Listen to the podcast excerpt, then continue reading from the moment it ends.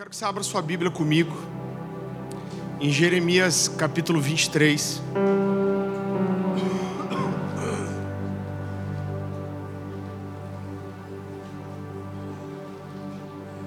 Queridos, eu acredito que eu preguei essa mensagem uma vez só na vida, em 2019, e ela é sem dúvida nenhuma uma mensagem profética. E eu lembro que quando eu o Senhor me deu essa palavra.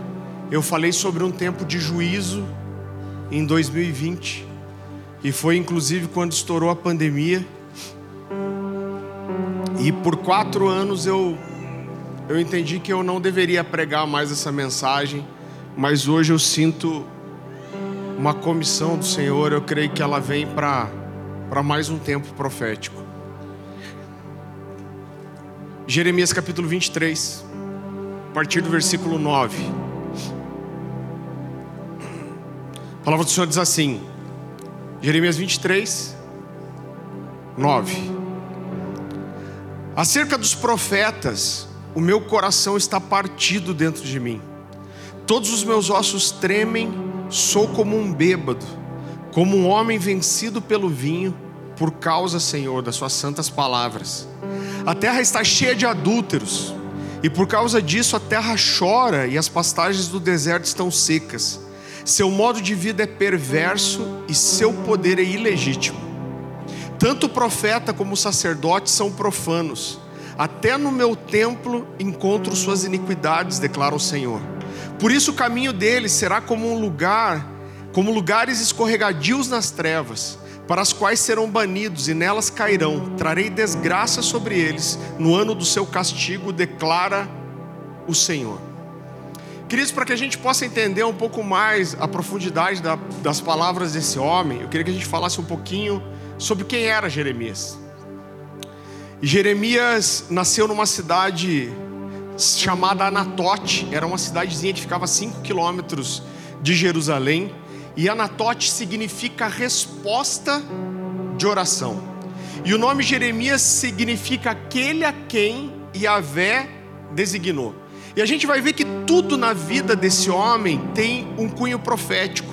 Há uns cinco anos eu sinto Deus me dizer: olhe para Jeremias, dê atenção para Jeremias de uma forma especial, porque a vida de Jeremias tem um cunho profético de valor especial para o dia de hoje, de agora, da sua geração.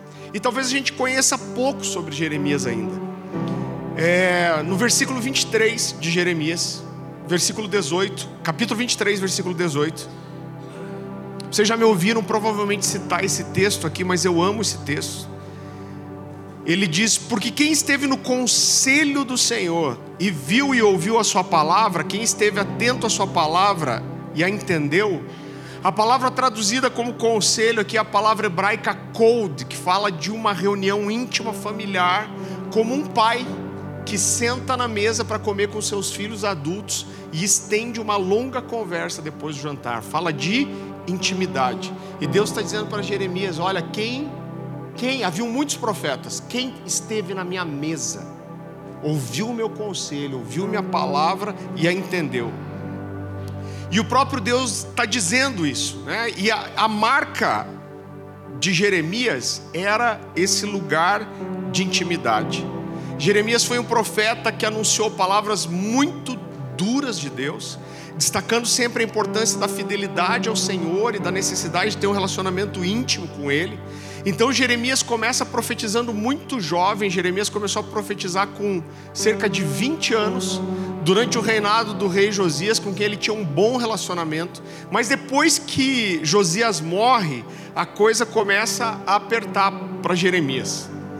E já no capítulo 1, olha, eu amo esse texto, queridos, como a Bíblia escolhe apresentar a forma que Deus escolheu para levantar esse homem. Vá comigo para Jeremias capítulo 1. Versículo 5. A palavra do Senhor diz assim, já no começo do livro: Antes de formá-lo no ventre, eu o escolhi.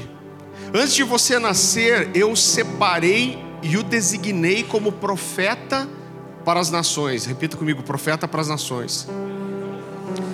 Mas eu disse a soberano Senhor: Eu não sei falar, pois ainda sou muito jovem. O Senhor, porém, me disse: Não diga que é muito jovem. A todos a quem, a quem eu enviar, você irá e dirá tudo o que eu lhe ordenar. Não tenha medo deles, pois eu estou com você para protegê-lo, diz o Senhor. O Senhor estendeu a mão, tocou a minha boca e disse-me: Agora põe em sua boca as minhas palavras. Veja, eu hoje dou a você autoridade sobre as nações e reinos, para arrancar, despedaçar, arruinar e destruir, para edificar e para plantar. Queridos, o contexto de Jeremias é que o povo havia se afastado muito de Deus, o povo havia se prostituído, se dobrado aos deuses de outras nações, era um povo desviado.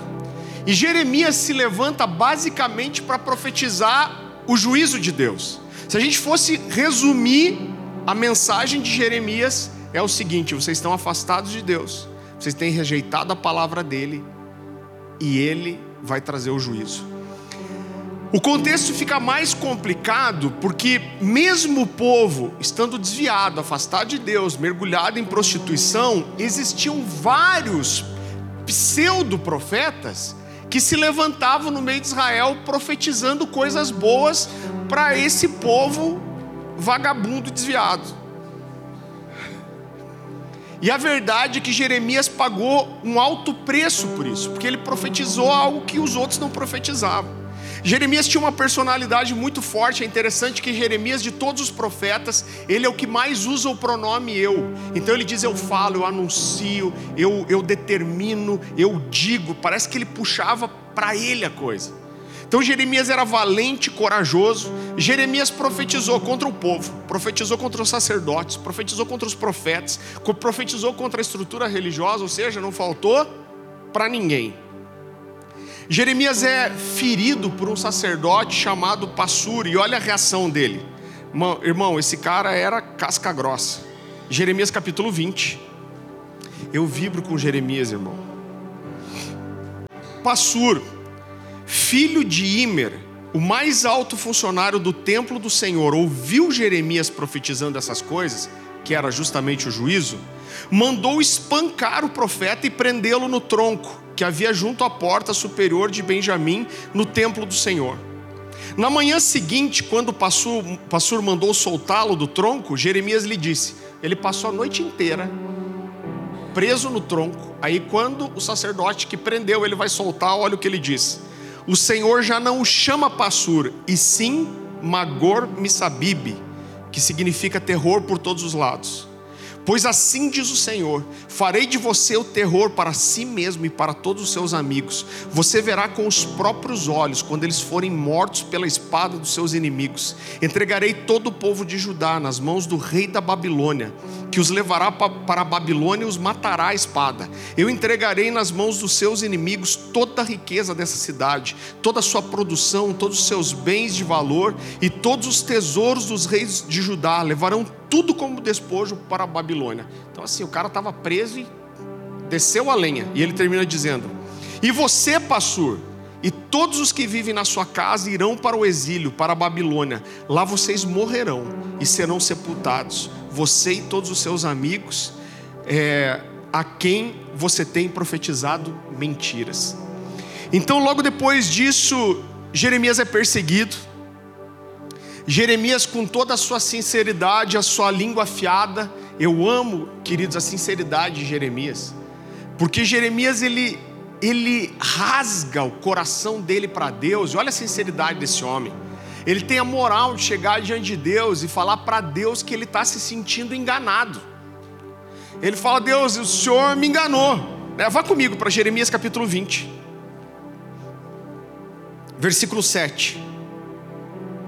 Ele diz assim: Senhor, tu me enganaste.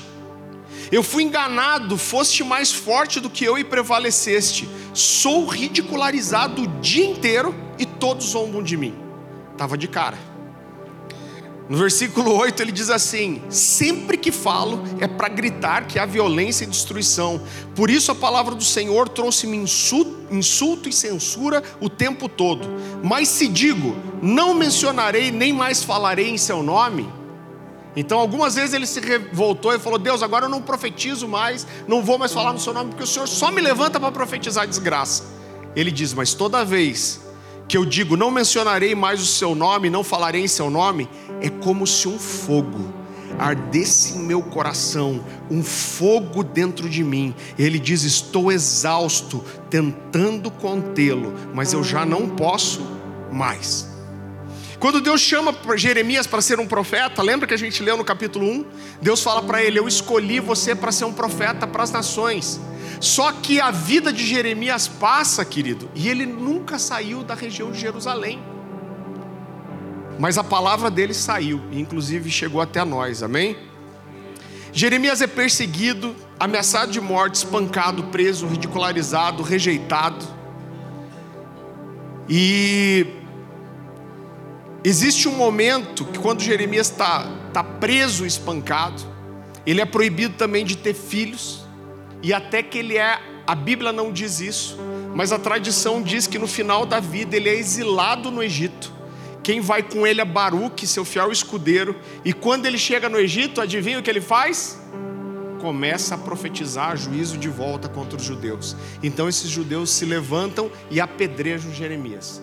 A Bíblia não diz, mas a tradição diz que é assim que esse homem encerra a sua carreira. Mas apesar de tudo isso, Jeremias é o profeta maior, o livro de Jeremias é o livro profético que tem mais palavras. Jeremias profetizou por 40 anos, o, no, o Novo Testamento tem pelo menos 40 citações de Jeremias. Esse é Jeremias valente, corajoso e forte. Agora eu gostaria de voltar com você para Jeremias 23, você nem precisa abrir, na verdade, que foi o, o texto que a gente leu, e eu gostaria de voltar e desenvolver cada um desses pontos agora. Ele diz acerca dos profetas: O meu coração está partido dentro de mim, todos os meus ossos tremem. Então Jeremias está falando aqui da dor que ele sentia de ver não só o povo se desviar da verdade, mas ver os profetas se afastarem não só daquilo que era profético de verdade, mas se afastarem da palavra de Deus. Então ele diz: O meu coração está partido. Ele diz: Os meus ossos tremem. Ele fala de, de tristeza, de temor. Jeremias recebe uma palavra de juízo de Deus contra, contra a nação. Então, só para você entender o conceito aqui, querido, lá em Levítico, Deus está dando uma palavra de bênção para o povo. E ele fala: Olha, eu quero abençoar vocês. Deus fala: Olha, eu plantei vocês nessa terra, eu vou trazer chuva, a terra vai produzir o seu fruto com abundância. Aí Deus diz assim: a não ser que vocês sejam desobedientes. Porque se vocês forem desobedientes, eu vou transformar toda essa bênção em maldição. Deus disse: se vocês se desviarem dos meus mandamentos, eu vou fazer com que outras nações persigam vocês. Eu vou espalhar vocês pela terra, vocês vão habitar em terra estrangeira se vocês não cumprirem os meus mandamentos. E o primeiro mandamento que eles não cumpriram é que Deus deu uma ordem específica que a terra deveria cumprir um ano sabático. O que significa isso? Então a terra deveria ser trabalhada por seis anos, mas no sétimo ano ninguém deveria plantar nada. Você só deveria colher o que nasceu sozinho, mas você não podia cultivar a terra.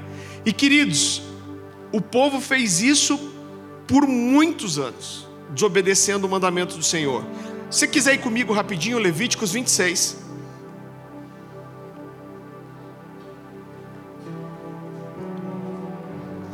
Levíticos capítulo 26.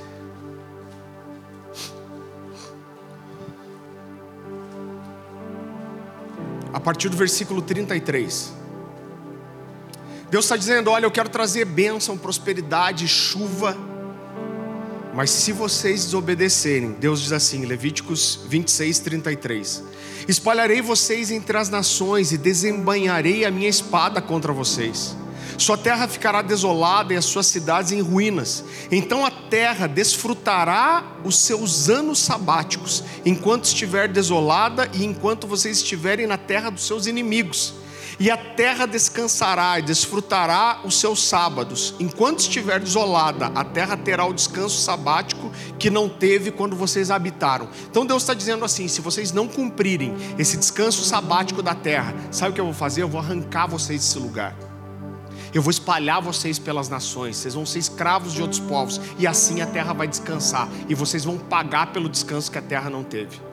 E aí qual é o contexto aqui? Desde que o início do reinado do rei Saul e até a invasão de Jerusalém pelos babilônios, que são os dias aqui de Jeremias, a terra ficou 490 anos sem receber o descanso sabático. E Jeremias foi o profeta que entendeu isso, ele ouviu isso do Senhor. Então, quando Deus permitiu que a Babilônia invadisse Jerusalém, invadisse a região, e eles fossem levados cativos, Deus falou para eles ainda, Deus falou para Jeremias ainda: avisa o povo que eles vão ser cativos por 70 anos. Por quê? 490 anos, a cada seis anos, um ano de descanso, o povo estava devendo para Deus 70 anos de descanso da terra. E Deus falou: Eu vou deixar Nabucodonosor invadir, eu vou deixar esse povo ser escravo e espalhado, até que esses anos de descanso se cumpram. E é muito interessante o que Deus faz, porque Deus fala para Jeremias: Eu vou pôr uma canga no pescoço deles. O que, que era a canga? A canga é chamada de jugo também, que é aquele arco de madeira que é colocado no pescoço do boi para ele puxar o arado. E Deus fala para Jeremias assim: ó, põe uma canga no seu pescoço e vai no meio do profeta, dos profetas e dos sacerdotes e fala que eles vão ser escravos da Babilônia por 70 anos.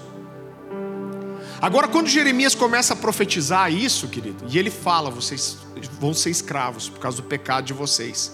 Haviam, como eu falei, outros profetas, e havia um cara chamado Ananias, que enquanto Jeremias estava dizendo que iam ser 70 anos de castigo, Ananias se levanta e diz: Assim diz o Senhor, dentro de dois anos eu vou quebrar o jugo dos babilônios e vocês vão ser libertos. Irmão, esse texto é engraçado, você pode voltar lá e ver depois. Jeremias 25. Ele fala assim: em dois anos o Senhor vai quebrar o jugo e libertar vocês. E Jeremias diz assim: dois anos? E ele diz: Amém. Tomara que seja assim mesmo, que Deus cumpra essa sua palavra. O, o, o desejo verdadeiro de Jeremias é que houvesse paz. Mas depois ele diz assim: Olha, ouçam você, Ananias, e todos aqui. Outros profetas antes de mim já profetizaram o que eu estou dizendo. Ele está falando da referência de, de Levíticos. Ele está dizendo o que, que os outros profetas antes de mim de vocês profetizaram? Que quando o povo se desvia de Deus, o juízo vem. E aí ele diz assim: o tempo vai mostrar quem de nós dois é profeta de verdade. E a Bíblia fala que Ananias avança em Jeremias, quebra a canga do pescoço dele e ainda repete: assim como eu quebrei a canga desse, do seu pescoço, em dois anos Deus vai quebrar o, o jugo dos babilônios. E aí Jeremias fica de boa, ele vai saindo, vai indo embora, mas daí Deus fala para ele assim: volta lá. Eu imagino Jeremias, ai Deus, sério, Deus fala sério. Aí ele volta e fala assim: Deus mandou dizer para vocês, vocês quebraram essa canga de madeira, mas Deus mandou dizer que Ele vai colocar uma canga de ferro no pescoço de vocês. E aí ele vira para Ananias e fala assim: E você que está profetizando o que não é de Deus, ainda esse ano você vai morrer. O resultado foi que dois anos depois, dois meses depois, Ananias estava morto. E queridos, quando eu olho para isso, eu vejo que Ananias e outros profetas que profetizavam a mesma coisa e incitavam o povo contra Jeremias, eram profetas da destruição. Porque eu já vou te dizer por quê. Depois disso, Jeremias foi proibido, inclusive, de ir no templo. Proibiram, eles não queriam mais ouvir. A gente não quer mais que você tenha voz. Agora vai comigo para Jeremias 23, 14.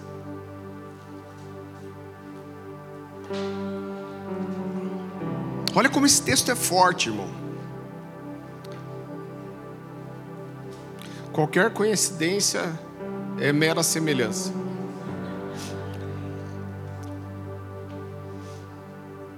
Jeremias 23, 14, a palavra do Senhor diz assim: E entre os profetas de Jerusalém vi algo horrível.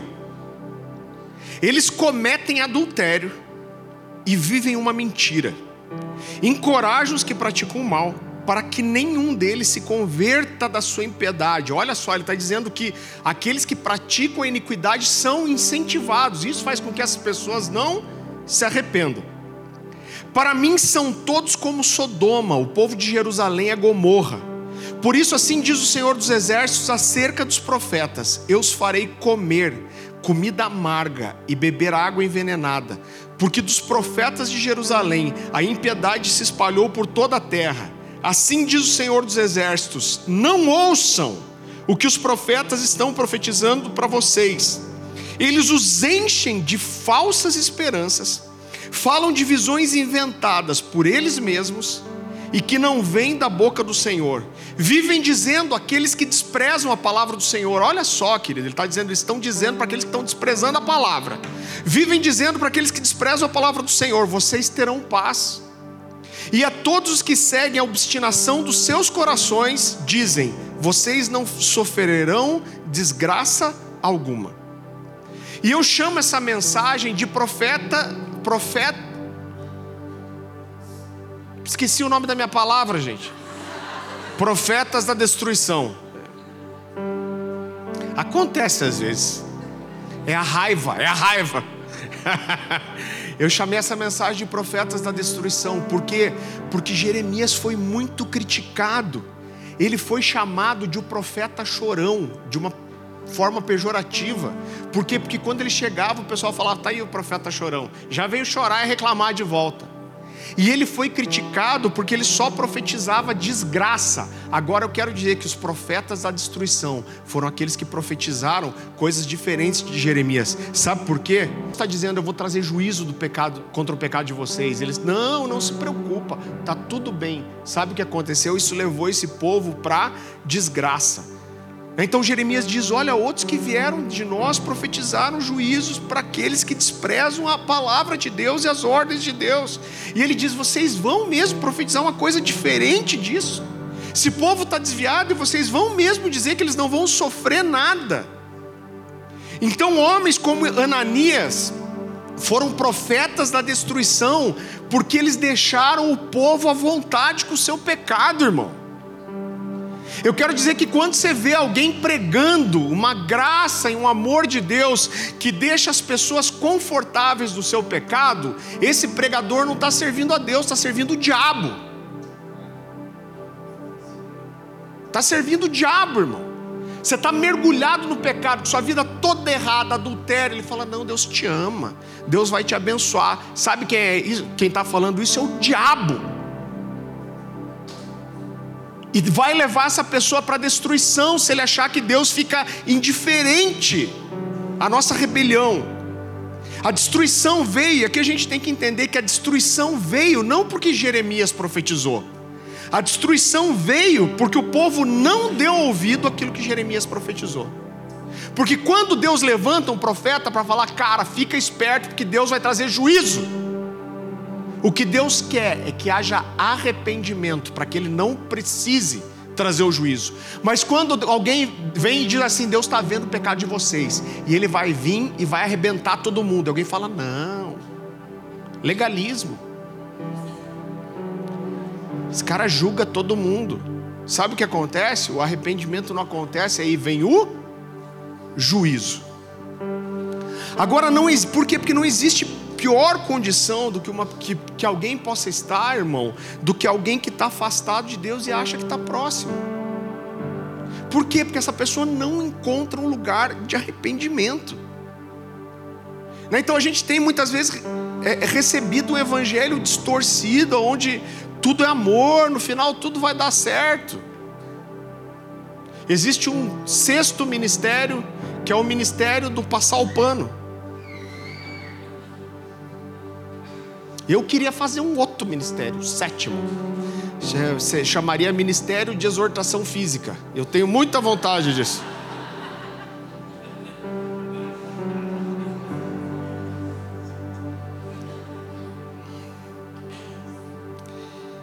E Jeremias olha para tudo isso, ele diz: O meu coração está partido pelos profetas, e os meus ossos tremem. Por quê? Porque Jeremias sabia o que ia acontecer se o povo não se arrependesse. E os profetas, irmão, que podiam alertar o povo sobre as consequências do pecado, para que o povo se arrependesse. Esses profetas que podiam fazer isso, eles estavam profetizando bênção e paz. Agora, sabe uma coisa que é muito triste? Eu profetizei isso quatro anos atrás e eu vejo a manifestação daquilo que eu profetizei. A gente estava vivendo um tempo em que as pessoas estavam dentro da igreja, vivendo uma vida dupla, afastadas de Deus e estavam tentando esconder isso. Agora a gente está mudando para um tempo onde as pessoas estão na igreja com a vida toda errada também, mas elas estão de tentando defender que estão certas agora. Então, você, você que é legalista, você que é religioso, você que não perdoa, são filhos pródigos, perdidos, gastando a herança dentro da casa do pai. O pior é que esses encostos não saem da igreja ainda, irmão.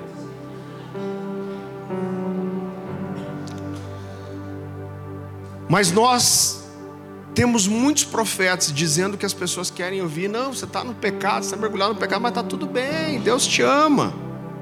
Se você precisasse se esforçar para ser santo, isso não seria mais graça, seria seu próprio esforço. E Deus não vai dividir a glória dele com ninguém. Parece o diabo falando. É, vai dar tudo certo, não vai ter consequência. Deus é bom. E assim eu tenho conhecido, queridos, muita, muitas pessoas que se afastaram de Deus, se perderam. E em algum momento elas são alcançadas pela calamidade do seu pecado. E aí, quando a desgraça vem, elas ficam culpando Deus ainda. Deus fez isso comigo, Deus fez aquilo comigo. Depois Jeremias diz assim: Eu sou como um bêbado, como um homem vencido pelo vinho, por causa, Senhor, das Suas santas palavras. Tem uma, uma canção do, do Alessandro Vilas Boas chamada Jeremias 23, que o refrão é: sou como um bêbado, vencido pelo vinho, por causa das suas santas palavras. Eu amo essa música, é uma das canções dele que eu mais gosto. Ele fala, cara, eu não canto essa música nas igrejas porque o povo não entende. Agora o que Jeremias está falando é tão forte. O que, que Jeremias está falando? Ele está ele tá fazendo uma referência às palavras de juízo de Deus. Ele está dizendo as tuas palavras, elas me fazem cambalear. Por quê? Porque eu tenho temor daquilo que você fala. Ele diz: Deus, quando você libera Suas palavras, eu fico atordoado como um bêbado, eu caio de joelhos. Sabe por quê que Jeremias ficava assim? Porque ele recebia as palavras de Deus como aquilo que elas são, santas palavras vindas do Senhor. Então Deus alerta o povo e diz: se vocês se não se arrependerem, um juízo terrível e devastador vai vir, então se arrependam. E Jeremias fala: Suas palavras me deixam como bêbado. Então Jeremias, ele sempre pregou, querido, um Deus de misericórdia, mas ao mesmo tempo ele nunca deixou de mostrar as consequências que viriam por causa do afastamento de Deus. Né? Então, Jeremias fala dessas santas palavras de Deus, e ele está falando do efeito que a palavra de Deus causava nele. Então, ele fala de, de, de, de temor, ele fala de tremer os ossos, ele fala de cair como um embriagado. Jeremias era um homem que amava a Deus, e as suas santas palavras o faziam cambalear, porque ele recebia essas palavras como aquilo que elas eram, como palavras de Deus, como palavras da verdade, como palavras reais e palavras que sim se cumpririam. Por que, que Jeremias foi apedrejado e proibido de ir para o templo? Porque ele não se contentou em dizer aquilo que as pessoas queriam ouvir.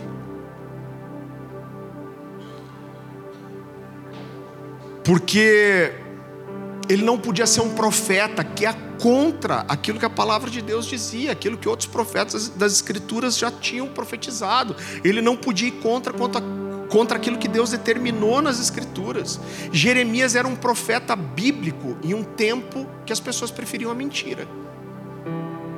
Então, querido, essas pessoas elas não queriam ouvir a palavra de Deus, elas queriam ouvir aquilo que era bom. Viva como você quiser e vai estar tudo bem. Eu costumo dizer que a palavra do Senhor para nós é: Eu te amo e eu quero o melhor para você. Mas a versão distorcida pelo diabo diz: Eu te amo e eu quero que você tenha o que você quiser.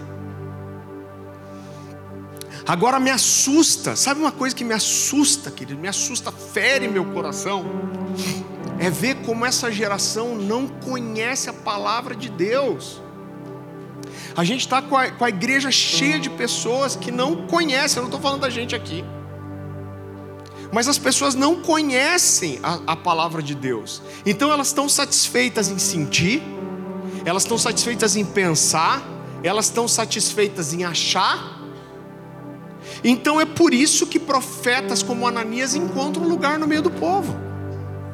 Então você entra, é, é assustador isso. Você entra, irmão, você sabe que a gente se manifestou nas redes sociais essa semana. Agora é triste, porque muitas pessoas querem conversar com você e elas dizem assim: não, mas eu acho, eu sinto, eu penso. Mas não tem ninguém para dizer, não, a palavra de Deus diz isso aqui, ó. Irmão, eu quero te dizer: você pode achar, pensar, sentir o que você quiser. Isso não tem valor nenhum se não tiver alinhado com as Escrituras e com aquilo que a Bíblia diz. Eu lembro que eu ouvi alguém dizendo uma vez: sabe o que a gente precisa? A gente precisa de pessoas que não digam eu acho, eu penso, mas digam assim diz o Senhor. E o que o Senhor diz está nas Escrituras.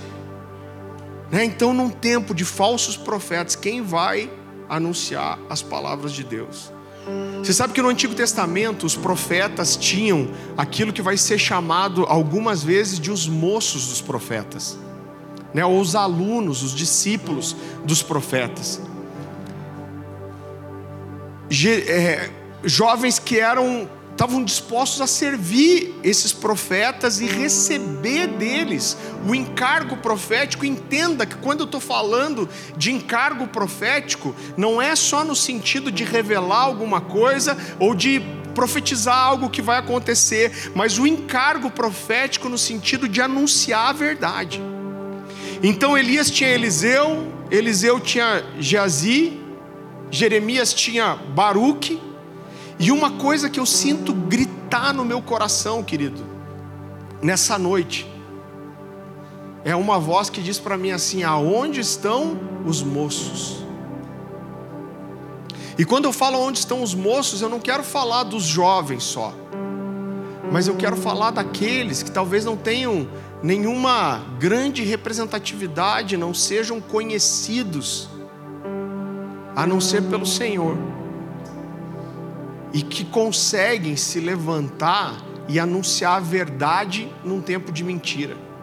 Como disse Spurgeon, ah, sejamos valentes pela verdade num tempo de mentira. Né? Quem está disposto a conhecer a palavra do Senhor, ouvir a palavra do Senhor, entender e anunciar, irmão. Jeremias 23, 18, como eu falei, disse: Porque quem esteve no conselho do Senhor e viu e ouviu a Sua palavra, esteve atento à Sua palavra e a entendeu. Isso é ser um profeta, está na mesa de Deus, ouvir e conhecer a Sua palavra, está atento a ela. Jeremias era esse profeta que os ossos tremiam, que derramava lágrimas, que intercedia pelo povo, ele conhecia a palavra do Senhor sou como um bêbado, eu sou vencido pelas palavras da tua verdade. Então, mais do que nunca, nós precisamos de uma voz profética levantando, querido, no meio da igreja. Eu acredito sim que no meio disso vão ter pessoas que vão ser mais conhecidas que outras. Mas eu, eu tenho uma frase de algum pregador conhecido, eu não lembro se foi Charles Finney ou alguém, mas ele diz assim: que uma pessoa com a Bíblia na mão, tem autoridade para dizer que todos os outros estão errados. Então não importa quem você é, importa quem respalda aquilo que você fala. E eu creio que é um, é um tempo onde a gente precisa mais que nunca, esses valentes pela verdade, pessoas que vão se levantar e dizer assim diz o Senhor, que não vão dizer eu acho, eu penso, eu sinto, mas a palavra de Deus e o Deus da palavra dizem isso. Que vão profetizar não só profecias, mas anunciar a palavra de Deus. Agora eu te digo uma coisa: quando Deus levanta um profeta, nada fica como era antes. Nada. Deus não levanta um profeta que ele levantou e não existe mudança, sempre existe. Agora, duas coisas podem acontecer. Quando Deus levanta um profeta, ou há quebrantamento e arrependimento, e Deus traz graça, favor e conserto. Ou o coração se endurece, e aí o que Deus traz é juízo. Irmão, a gente está gravando isso. E isso vai ficar registrado. Eu creio de todo o meu coração. Quando começou todo esse movimento, eu não, eu não tinha intenção de fazer o barulho que a gente fez. Mas eu creio que nós estamos entrando em um, uma estação de juízo de Deus. O Senhor vai varrer a casa. E o juízo sempre começa dentro da casa, é daqui para fora. Quando a gente olha para trás, você pode ver um rastro de corpos das pessoas que são feridas por causa do pecado dentro da igreja. Você sabe que quando uma liderança peca, irmão, envergonha o evangelho, o que eu preciso fazer? Eu preciso pedir perdão também para o meu vizinho. Então, quando eu peco contra a igreja, eu firo a igreja, eu firo o corpo, eu preciso me consertar com a igreja. O clamor do meu coração é para que Deus venha e varra a casa. Quando essas coisas vão se perpetuando, continuando, isso tira a credibilidade, irmão, do Evangelho. Isso prejudica todos os que são sérios e honestos. Isso traz legalidade espiritual. Então são são tempos sérios. Agora uma das a gente tem falado, eu creio de todo o meu coração esse ano é especial, irmão. E uma das coisas que antecede qualquer tempo de avivamento e despertamento de Deus é uma coisa chamada arrependimento. Arrependimento.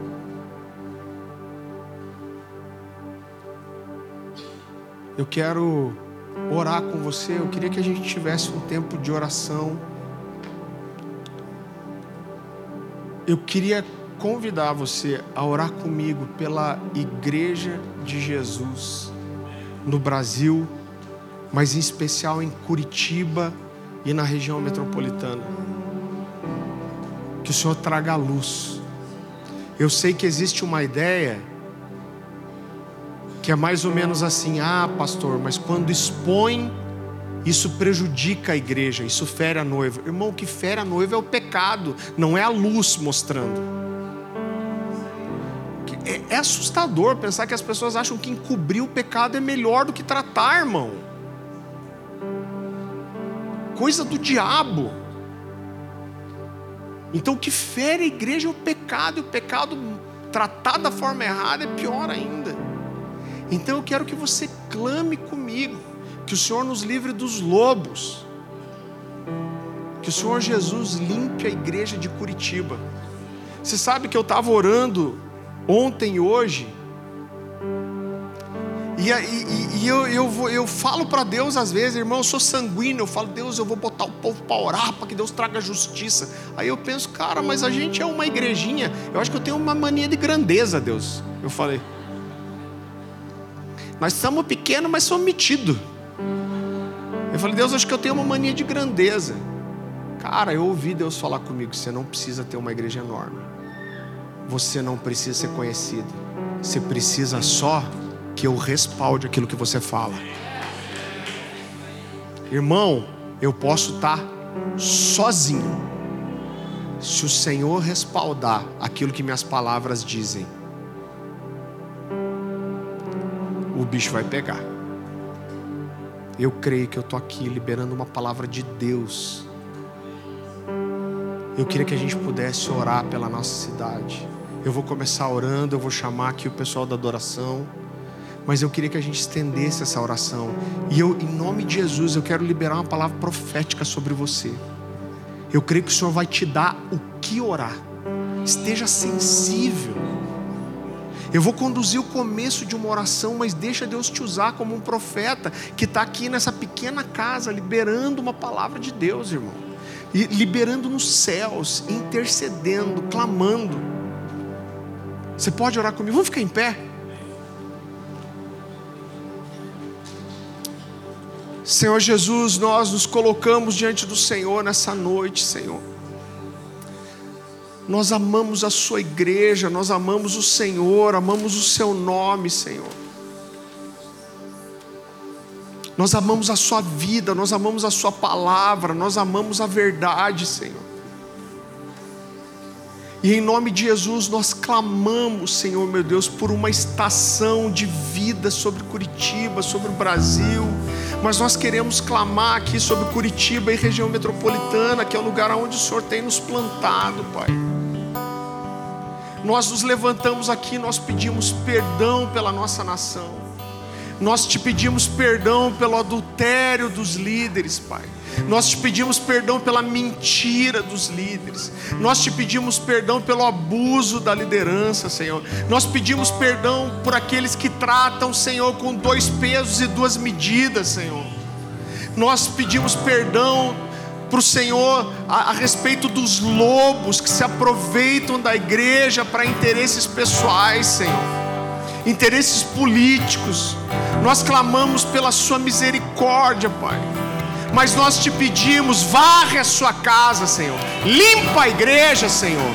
Em nome de Jesus, Senhor, que o Senhor não permita mais que aquilo que está oculto seja trazido à luz.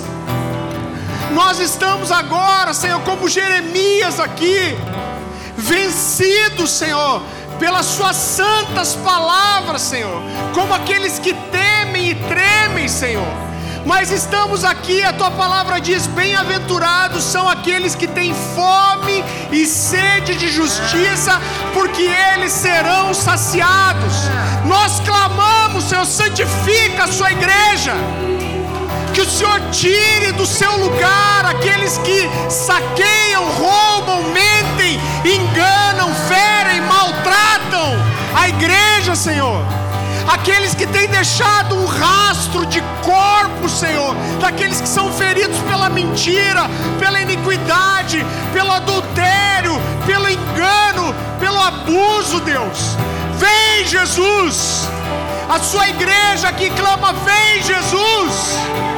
Venha, Jesus, e limpa a sua casa. Traga a luz o que está oculto, escondido, Senhor. Traga vida, traga justiça, Jesus. Nós clamamos para que o Senhor venha, Pai. Que o Senhor guarde aqueles que têm sido envergonhados por esses falsos mestres, Senhor. Têm sido envergonhados, existem tantos homens de Deus sérios, apaixonados, mas existem os lobos. Traz o roubo à luz, traz o adultério à luz, traz a mentira à luz,